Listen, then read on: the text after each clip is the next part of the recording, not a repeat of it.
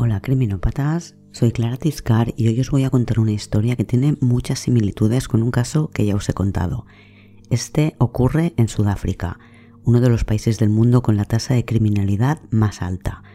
Cada día se cometen 58 homicidios en Sudáfrica, pero este, entre miles de asesinatos, no pasó desapercibido. Su víctima es una excepción a nivel estadístico, una mujer blanca y con buena posición económica. Vamos a empezar esta historia cuando Cristo Pretorius llama al interfono del complejo de apartamentos Shiraz. Están en construcción y tienen un buen sistema de seguridad. Nadie responde, así que le pide a un vecino que está en un balcón que le abra la puerta. Funciona con un mando a distancia y el vecino abre desde donde está. Faltan unos minutos para las diez y media de la noche y Cristo ya estaba durmiendo, pero le ha llamado a un amigo que está preocupado por una chica con la que no consiguen ponerse en contacto. Este complejo de apartamentos está formado por varios edificios de dos plantas. Busca el apartamento 21, sube las escaleras y sale al pasillo exterior que le lleva a la puerta del apartamento 21. Por la ventana de la cocina, al lado de la puerta de entrada, no se ve luz. La puerta, de cristal traslúcido, no deja ver lo que hay dentro Llama al timbre y de dentro del apartamento no se escucha nada. Presiona el pomo de la puerta y ve que puede abrir. No está cerrado con llave. Entra. La estancia principal es una cocina abierta al salón. Desde la entrada ve que no hay lámparas encendidas. La habitación está iluminada por la luz azul de la pantalla de la tele. La llama pero ella no contesta. Se da cuenta de que está en el sofá. Su cabeza está apoyada contra el reposabrazos. Se acerca a ella. Ve que tiene una mancha oscura en el cuello. ¿Es sangre? Cree que tiene algo en la mano. Le parece que es un cuchillo. Está muerta y él convencido de que se ha suicidado. Sale corriendo al pasillo exterior mientras pide a gritos que alguien avise a la policía. Esta es la historia de Inga Lotz y esto es criminopatía.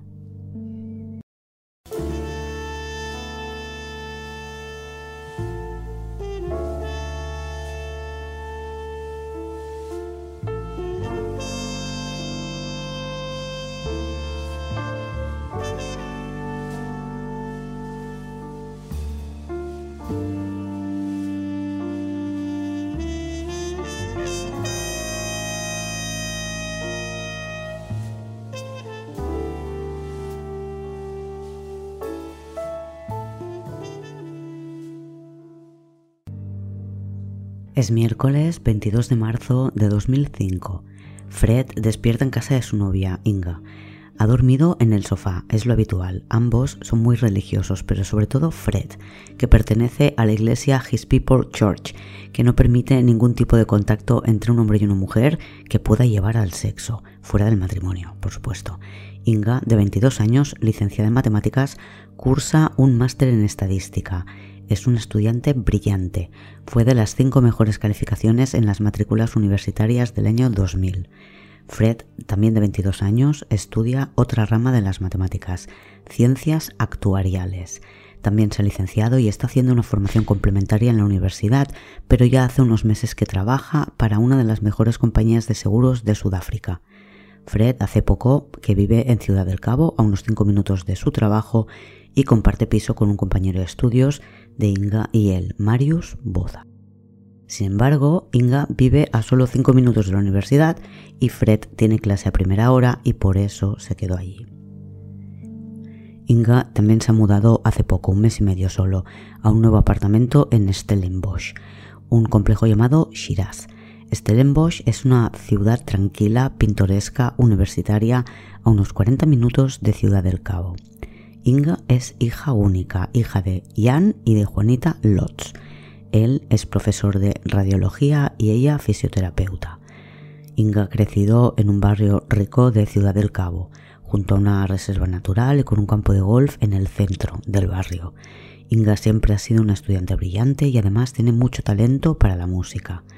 Fred van der Pfeiffer es hijo de unos granjeros ricos y de pequeño estudió en uno de los mejores internados y ahora tiene un buen trabajo en una buena empresa. Inga y Fred hace un año que están juntos. Por la mañana, Fred se marcha a la universidad donde tiene clase a primera hora antes de entrar a trabajar a las 11.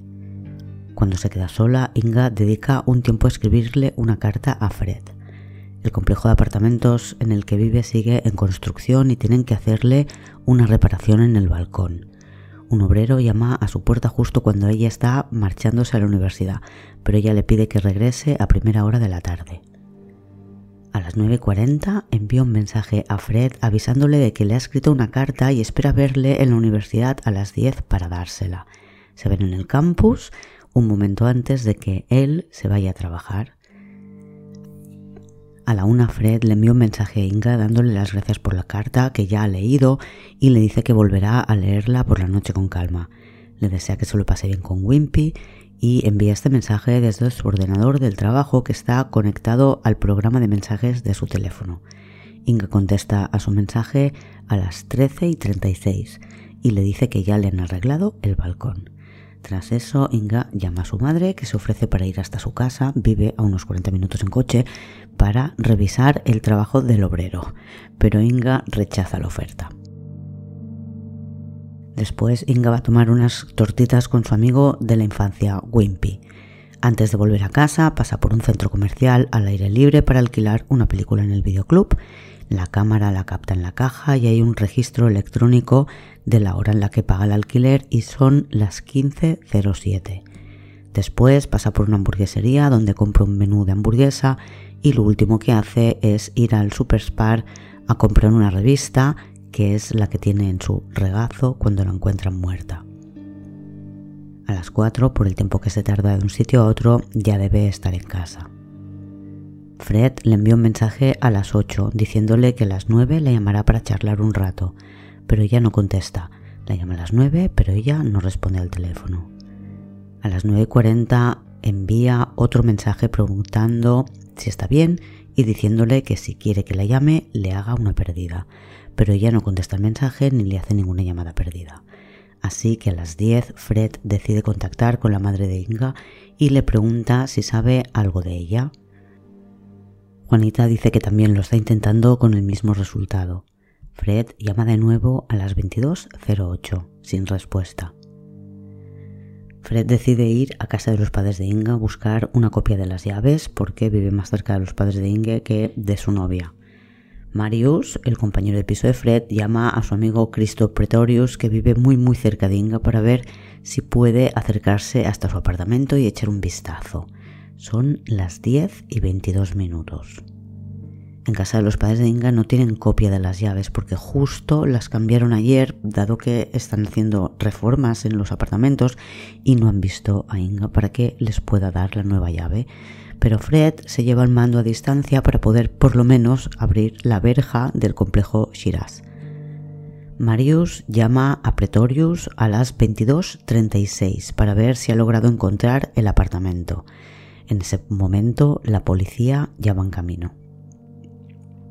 A la policía le llama el vecino que estaba en el balcón y ha dejado entrar a Pretorius, que ha salido gritando del apartamento y al verle salir gritando el vecino ha llamado a la policía. Pretorius, que es un conocido de la iglesia Marius, llama a su pastor. A pesar de que no ha hablado nunca con Inga, está tan aturdido que no sabe a quién más llama, ni si es Marius el que le llama a él o es al revés. Fred, cuando sale de casa de los padres de Inga, llama a Marius, pero este rechaza la llamada. No quiere darle una noticia así por teléfono. Lo que Pretorius le ha dicho es que Inga se ha suicidado. Fred llama de nuevo al cabo de unos minutos y Marius le dice que va para casa de los padres de su novia y que se ven allí. Cuando Marius llega a casa de los padres de Inga ve a Juanita en el camino de entrada y a Fred dentro de su coche. El primer agente que entra en la escena, según su informe, es a las 22.30. Dice que Inga está en el sofá en una posición entre recostada y sentada, con las piernas cruzadas y una revista en el regazo. Entre su pierna derecha y el respaldo del sofá está el mando de la tele. No tiene nada en la mano, queda de espaldas a la puerta de entrada. Tiene la cabeza ladeada como si hubiera estado viendo la tele y hay sangre en la lámpara de la mesita junto al sofá. Creen que el ataque se realizó desde allí, que queda en línea recta desde la puerta de entrada. En la meseta del café hay un DVD. Su teléfono y llaves están sobre el mostrador de la cocina. El bolso en el suelo, al lado de la barra que separa la zona de cocina de la zona de estar. Inga tiene mucha sangre en la cabeza, la han golpeado, pero también tiene puñaladas en el cuello y el pecho. Una de sus manos tiene un par de heridas, parece que puso la mano en su cabeza tras recibir el primer golpe. Va vestida con una camiseta de tirantes y un pantalón corto de pijama y leía un artículo en la revista en la que salía una amiga suya que estaba participando en un concurso. La escena es muy sangrienta y la autopsia confirmará que ha recibido 13 golpes con un objeto que creen que es un martillo y 20 puñaladas. Inga ha recibido muchos más golpes y puñaladas de las que eran necesarias para matarla. Obviamente no se trata de un suicidio. Alguien entró en su apartamento, la sorprendió desde atrás y la golpeó con ferocidad en la cabeza. La entrada no está forzada y en la casa no echan nada de menos, solo el mando de distancia con el que abren la verja de la entrada y quizás un cuchillo. En el baño encuentran una huella de una palma de mano ensangrentada en la pared, restos de sangre en lavamanos, una toalla en el suelo con manchas de sangre y una mancha entre dos azulejos del suelo que parece hecha con otro objeto, no es una salpicadura o una gota de sangre, es algún tipo de huella. La brutalidad del ataque y el enseñamiento con el que la han matado tiene multitud de fragmentos de hueso clavados en el cerebro por la cantidad de impactos recibidos en el cráneo, les hace pensar que para quien mata a Inga es un tema personal. Creen que es alguien que la conocía. Según el podcast de News 24 en Sudáfrica, cada día se cometen 58 asesinatos y en dos tercios de ellos hay una relación entre víctima y asesino. El hecho de no tener la entrada forzada y de que ella estuviera ligera de ropa, teniendo en cuenta que era una persona religiosa y muy recatada, hace pensar que solo puede ser alguien con quien ella tuviera mucha confianza. Os he dejado un plano del apartamento en el blog para que os podáis orientar. Hay unas fotos en las que se ve el sofá donde yacía desde la entrada. En las fotos hay un cuadro verde que está el cuadro tapando el cuerpo de Inga. Son fotos de la escena del crimen. Cuando el amigo de Marius va al apartamento, puede entrar porque encuentra la puerta abierta. No sabemos si era una costumbre habitual de Inga tenerla abierta cuando estaba en casa o la había dejado abierta quien hubiera ido a verla. Pero lo cierto es que desde donde estaba ella en el sofá, si algún desconocido hubiera entrado en su casa, ella lo habría visto y oído. Y creo que no la habría pillado en el sofá con las piernas cruzadas a no ser que ella estuviera dormida o que no fuera un desconocido. Todos los elementos parecen indicar que el agresor es alguien muy cercano a Inga. La primera persona en la que piensan es en su novio, Fred, que ha declarado que estuvo en el trabajo desde las 11 de la mañana a las 6 de la tarde. La hora de la muerte exacta no la saben, pero sí tienen como referencia las últimas llamadas y contactos que tuvo Inga desde su teléfono móvil y la hora a partir de la que ya no contesta los mensajes.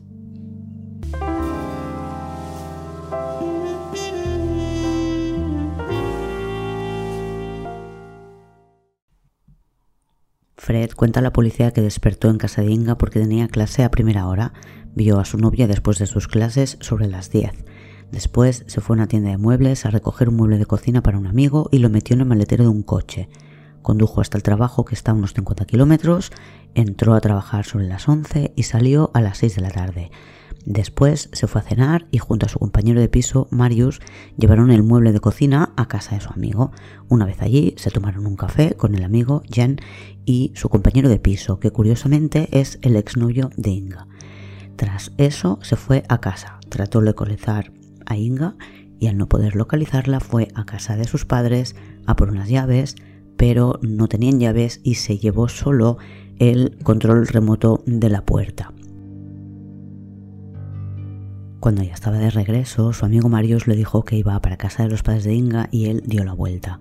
Dice que esperó a Marius rezando junto a la madre de Inga y da dos versiones distintas sobre dónde da la vuelta. Por un lado dice que la da muy cerca de casa de Inga y ya estaba llegando y por otro lado muy cerca de casa de los padres como si la llamada hubiera ocurrido nada más salir de allí. Sin embargo, la madre de Inga y Marius tienen otro recuerdo de los hechos. Marius llega a casa de los padres de Inga y se encuentra con Fred dentro del coche. La madre de Inga, angustiada por la llamada en la que le decían que iban a darle malas noticias, sale al porche para ver llegar a Marius y ve a Fred en el coche con los ojos cerrados. En ningún momento ha estado rezando con ella. En la primera visita a la casa, un agente tomó 11 huellas dactilares. No hay más en esta investigación. Una de las muestras la tomó de la carátula del DVD que estaba sobre la mesita del café y que sabemos que es el que alquiló Inga ese mismo día pasados unos minutos de las 3 de la tarde. Estas huellas se toman aplicando el polvo gris sobre una carátula del DVD y después aplicando sobre este polvo un plástico adhesivo de color negro. Se retira una protección transparente, se pone la parte adhesiva sobre el polvo y se levanta. Después se escribe en la parte de atrás el número de prueba, la fecha o la información que cada equipo escriba en sus pruebas. En esta prueba hay varias huellas y manchas, pero entre todas ellas son capaces de identificar dos de las huellas, un pulgar y un dedo índice. Son de Fred, el novio de Inga, que se supone que a esas horas estaba en el trabajo y nunca pudo tocar el DVD que había alquilado ella al mediodía. Esas dos huellas le sitúan en la casa pasadas las tres y media de la tarde, que es cuando calculan que llegó ella tras comprar la comida y la revista después de alquilar el DVD. A pesar de que Fred dijera que estuvo en el trabajo y de que hay cámaras y un sistema electrónico por el que saben hora de entrada y de salida y lo han visto en los vídeos de las cámaras de seguridad entrando y saliendo, creen que podría haberse ido del trabajo, salir por una puerta distinta a la principal, conducir hasta casa de Inga, matarla y regresar a la oficina. Por supuesto, regresa con la misma ropa y sin ni una sola mancha de sangre. En este caso tendría que haberse desnudado quizás para matarla. Él dice que estuvo en una reunión con seis personas más y tienen declaraciones firmadas por todas estas personas, proporcionadas por el abogado al que ha contratado Fred, que certifican que estuvo trabajando. La reunión empieza a las 2 y cuando termina no hay evidencias, ni siquiera a través de su ordenador, que le sitúen en el trabajo. A las 15.29 lee un correo electrónico y no hay actividad en su ordenador hasta las 17.15. Después sale de la oficina por el torno ante la cámara de seguridad a las 18.07. Por tanto, entre las 15.29 y las 17.14 tenemos 105 minutos en los que la policía cree que puede haber tenido tiempo de llegar hasta su coche, conducir hasta Stellenbosch, matar a Inga y regresar. Cada viaje son entre 30 y 35 minutos, dependiendo de la ruta. Hasta el coche tendría unos 5 minutos, por lo que todavía le sobrarían, en el peor de los casos, 15 minutos para llevar a cabo el asesinato. ¿Recordáis la mancha que había en el suelo del baño? Tras registrar la casa de Fred encuentran unas zapatillas deportivas de la marca Hightech que están lavadas y tienen los cordones sacados y guardados dentro de las zapatillas. La huella tiene un patrón curioso porque es de dos colores con una parte blanca de forma triangular en el centro, más o menos triangular. Bajo el triángulo blanco la suela tiene pues una forma circular. Podéis ver las fotos en el blog y después os comentaré una web en la que han hecho muchas pruebas con esas manchas y las suelas de las zapatillas para ver si se corresponden o no. La policía cree que sí. Y ven una pequeña mancha de sangre en la zapatilla. Resalta con el luminol, pero no serán capaces de obtener ningún ADN de esta mancha, ni siquiera de determinar si es sangre humana. Por lo que dice la forense que examinó el cadáver, el arma contundente con la que la golpean es un martillo, uno no muy grande. Cuando registran la casa de Fred le preguntan si tiene un martillo y él dice que no. Más tarde se van a llevar el coche de Fred para analizarlo con calma.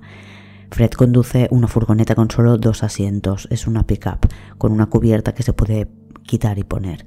Le preguntan si tiene algo de valor en el coche que quiera quitar. Fred echa para adelante el asiento del conductor para mirar debajo y saca un martillo. Es 15 de abril cuando Fred entrega su martillo a los policías. Es un martillo que llaman ornamental, que cuentan que le regalaron los padres de Inga en las últimas navidades. El martillo tiene una inscripción que pone Fred 2004. Es un martillo de estos en forma de T. La parte con la que se golpea es redonda y en el otro extremo tiene un abre botellas en lugar del típico sacaclavos. Os dejo una foto del martillo en cuestión en el blog. La policía tiene pruebas contra Fred y se rumorea cada vez más que lo van a detener, por lo que su abogado le recomienda que vaya él a la comisaría y se ponga en disposición de la policía. Lo hace el 15 de junio de 2005 y lo detienen como principal sospechoso del asesinato de su novia, Inga Lotz. Fred pide que le hagan un polígrafo y lo supera. Niega haber tenido nada que ver con la muerte de Inga. Creen que el motivo principal son los celos. Cuando revisaban sus cosas, encontraron dentro de su maletín una carta que le había escrito Inga el mismo día de su muerte y de la que se deduce que habían tenido una discusión por la mañana y que, como él tenía que marcharse a clase, le propuso a Inga que le escribiera una carta o un email con sus pensamientos para poder seguir hablando del tema más tarde. Ella dedicó el resto de la mañana hasta que salió de casa para escribir esta carta y se vieron en el campus universitario sobre las 10 de la mañana para que ella se la entregara. La carta tiene elementos que hacen pensar que los motivos de la discusión fueron los celos. Fred lo niega, pero Juanita refuerza esta hipótesis cuando cuenta que en su última visita a casa el fin de semana anterior, Inga parecía ocultar algo. Llegó el viernes día 11 y se dio un baño en la piscina. Después se cambió de ropa, se puso unos shorts y una camiseta de tirantes y se sentó con su madre a tomar un té. Su madre observó que Inga tenía marcas en los brazos como si lo hubieran golpeado o agarrado fuerte. Se lo comentó, pero Inga no dijo nada en concreto. Se fue a su habitación y cuando salió se había cambiado de ropa y llevaba vaqueros largos y una camiseta de manga corta que ya no dejaba ver las marcas. Y el domingo Fred llamó para preguntar si podían ir a la casa a visitar a Inga, pero Inga le dijo que no, que ya se verían el lunes. A pesar de eso, Fred apareció igual estuvo con ella mientras preparaba la bolsa para pasar la semana en su apartamento de Stellenbosch. Su madre le dijo que se esperaban días de mucho calor, por lo que Inga metió en su maleta un vestido de flores de tirantes finos y corto. Fred le dijo que solo podía llevar ese vestido si él estaba presente. Tanto Inga como su madre se rieron porque se lo tomaron a broma, pero Fred estaba muy serio. Y viendo todo lo que ha pasado ahora, todo esto tiene un matiz muy distinto. En la carta, Inga se disculpa, dice que ella estuvo fuera de lugar, que no volverá a ocurrir y le dice que para ella su relación es lo más importante y promete que nunca haría nada a sus espaldas. Por lo que ella dice, da la sensación de que han discutido, pero Fred no ha contado nada de esto a la policía ni a los padres de Inga. Tras la muerte de Inga, Fred se instaló en casa de Jan y Juanita, Dormía en el suelo de la habitación de Inga.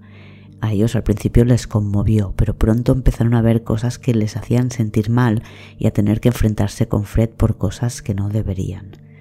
Lo primero fue el reconocimiento del cadáver. Dado que los padres no se veían con fuerzas de pasar por ese trance, le pidieron al tío de Inga, Ian, hermano de Juanita, que se encargara a él.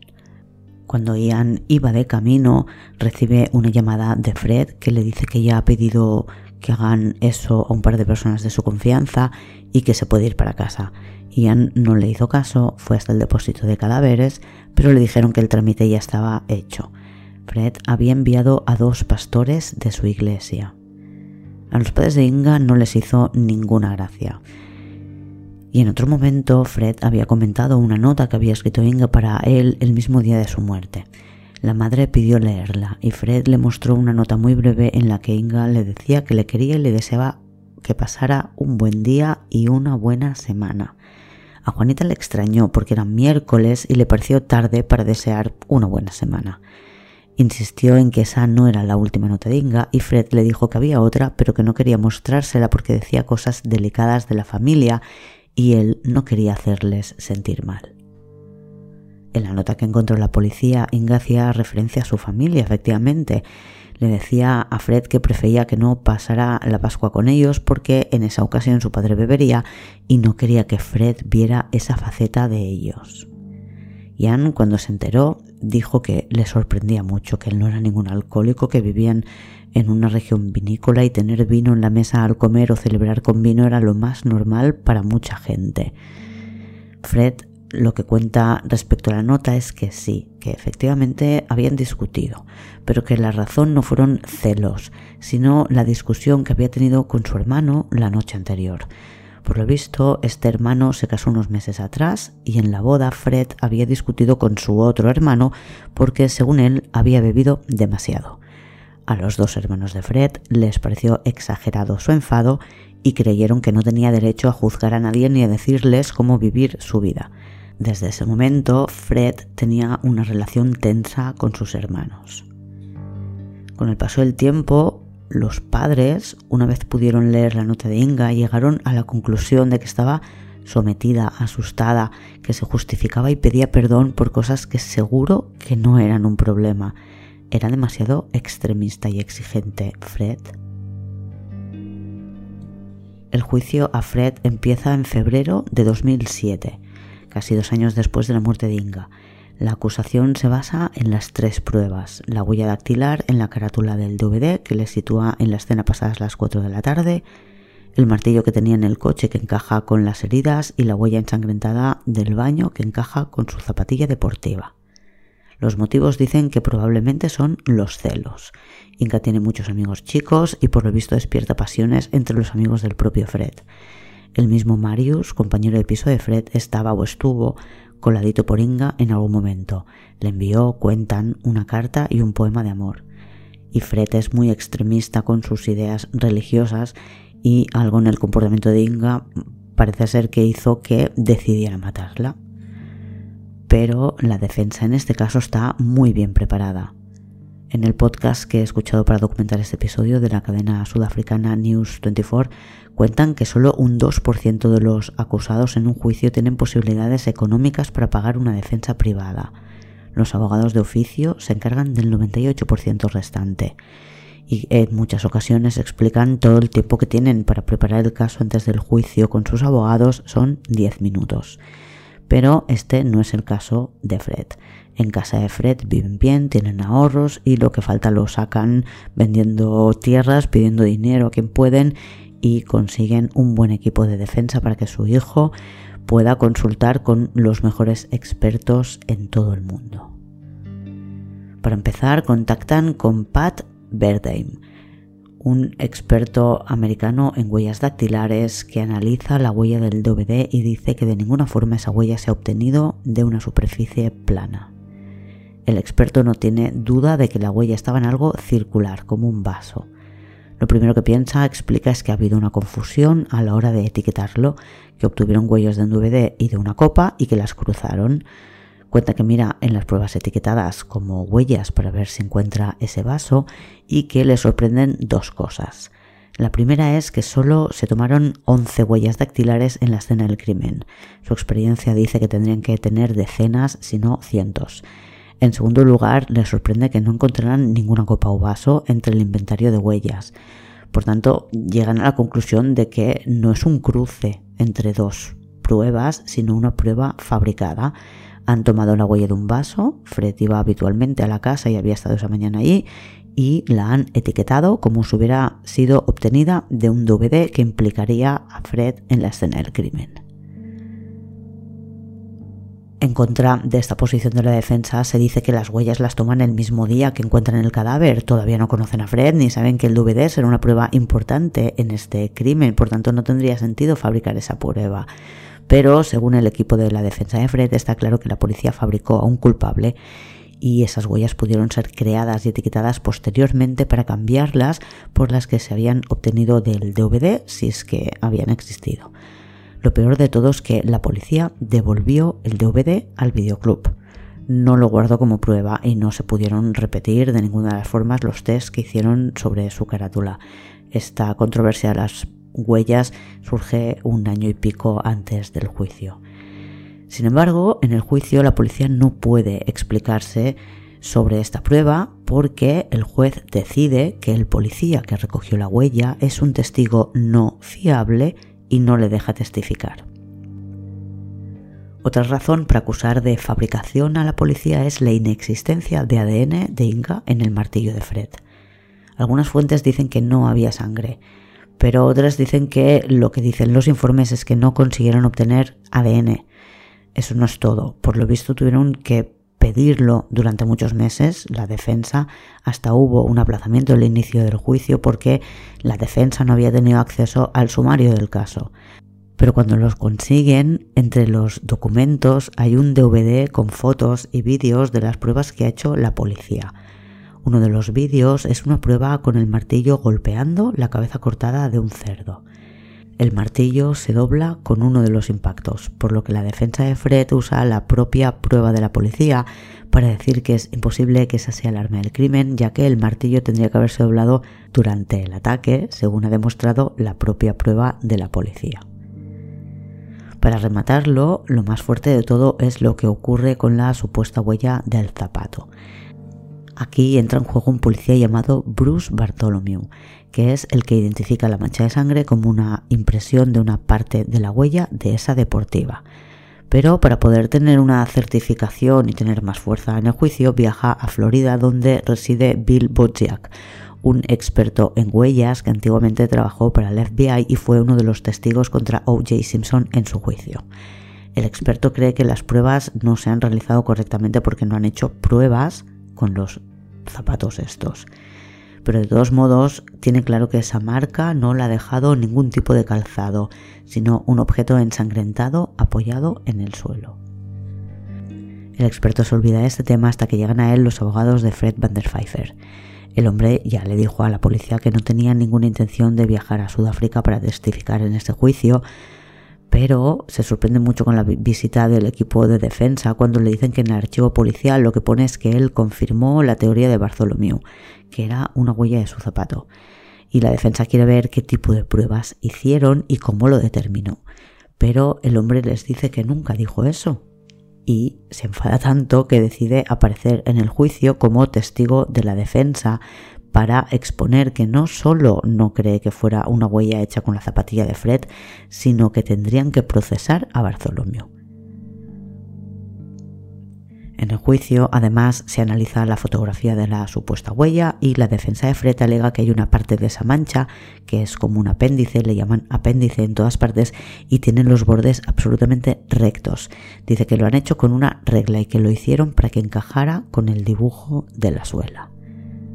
Entre los vídeos que se encuentran de la policía hay otro que sorprendió mucho a la defensa de Fred van der Pfeiffer mientras preparaba el juicio. En él, un chico de 19 o 20 años, mestizo, con rasgos negros pero piel muy clara y con el pelo decolorado de rubio, dice frente al complejo de apartamentos de Inga que ahí es donde vio a su amigo matar a la chica. Esta confesión ocurre solo un par de semanas después de la muerte de Inga. Por lo visto, Werner Carolus, este chico que es un ladrón al que la policía ya conoce y trafica con drogas, además de ser adicto, explicó a unos amigos que había acompañado a unos colegas a venderle droga a una chica que siempre les compraba los sábados. Recordemos que Inga pasaba los fines de semana en casa de sus padres y que la habían matado yendo todos colocados. Esto llega a oídos de la policía que empieza a buscarle. Cuando él se entera, huye al norte, pero la policía le encuentra un par de semanas después y en un primer momento confiesa, pero después dice que no, que él fue testigo, que iba acompañado de otras cinco personas y que lo vio desde la puerta. La descripción que hace de la persona muerta no encaja exactamente con lo que vio la policía, pero en el vídeo se ve como acompaña a la policía y señala el complejo de apartamentos Shiraz. Después, una vez allí, no recuerda qué bloque o apartamento era. Le dice además a la policía que les llevará a donde tiraron el arma del crimen, pero una vez peinada la zona que señala, solo encuentran unas tijeras y un cuchillo que no acaba de encajar con las heridas que tiene Inga. La policía descarta su relato, no les parece fiable, además no encuentran huellas de él en el piso entre las 11 que han recogido y las armas no coinciden con lo que buscan. Además, Carolus se retracta de su confesión, dice que se lo inventó todo. Años más tarde dirá que fueron los policías los que le obligaron a retractarse porque eso no encajaba con la fabricación de su asesino.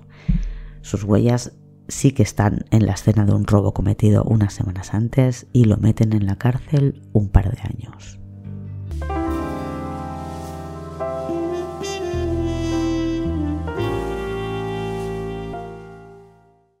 ¿Recordáis que los apartamentos estaban en construcción y que había habido obreros arreglando el balcón de Inga y que fueron de las últimas personas que la vieron con vida, sus obreros?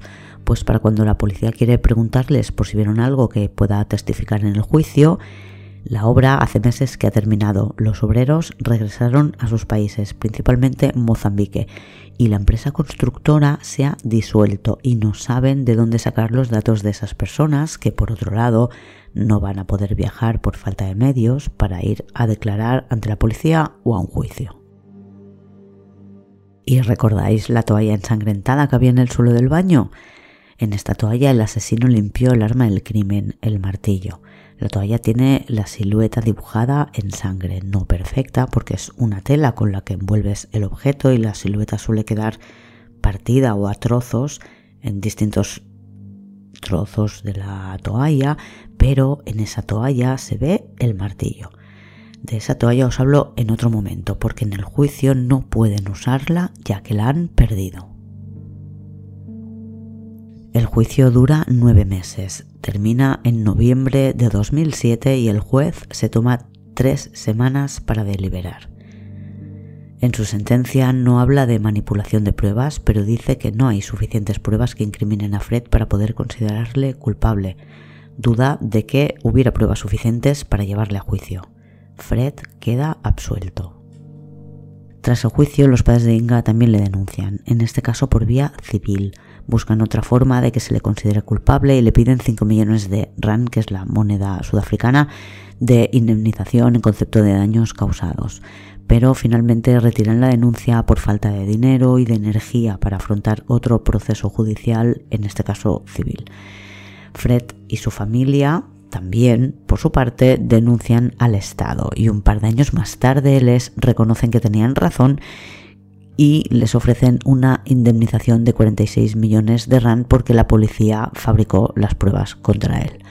Pero el Ministerio de la Policía apela la sentencia y el Tribunal Superior da la razón al Estado y considera que no tiene que cobrar esa indemnización, sino que tienen que pagar 5 millones por lo que ha costado este proceso contra el Ministerio de la Policía. Poco más. Empieza a investigar Thomas Mollet en 2012 desde Ciudad del Cabo y acaba arrastrando a su hermano que es ingeniero y vive en Canadá. Tienen libros publicados sobre otros casos relevantes en Sudáfrica como el del atleta paralímpico que mató a su novia, Oscar Pistorius, y algún otro caso que ya os he contado, como el de los recién casados indios que van de luna de miel a Sudáfrica, en el que la novia Annie Diwani muere. Tomás Mole consigue el expediente de este caso y analiza todas las pruebas. Se pone a hacerlas él mismo. Sí, sé que suena un poco patillero, pero es más profesional de lo que parece. Junto a su hermano que está en Canadá, repasan prueba a prueba los elementos que tenían contra Fred y la forma como los desmontaron en el juicio y hablan con expertos para confirmar sus teorías o experimentos. Escriben dos libros con sus conclusiones sobre el tema que no he leído pero sí he estudiado a fondo en la web en la que cuentan sus averiguaciones y sus estudios. Os la dejo enlazada en el blog. Se llama Truth for Inga sobre el martillo y el hecho de que se doble golpeando la cabeza de un cerdo explican que no es para nada lo mismo.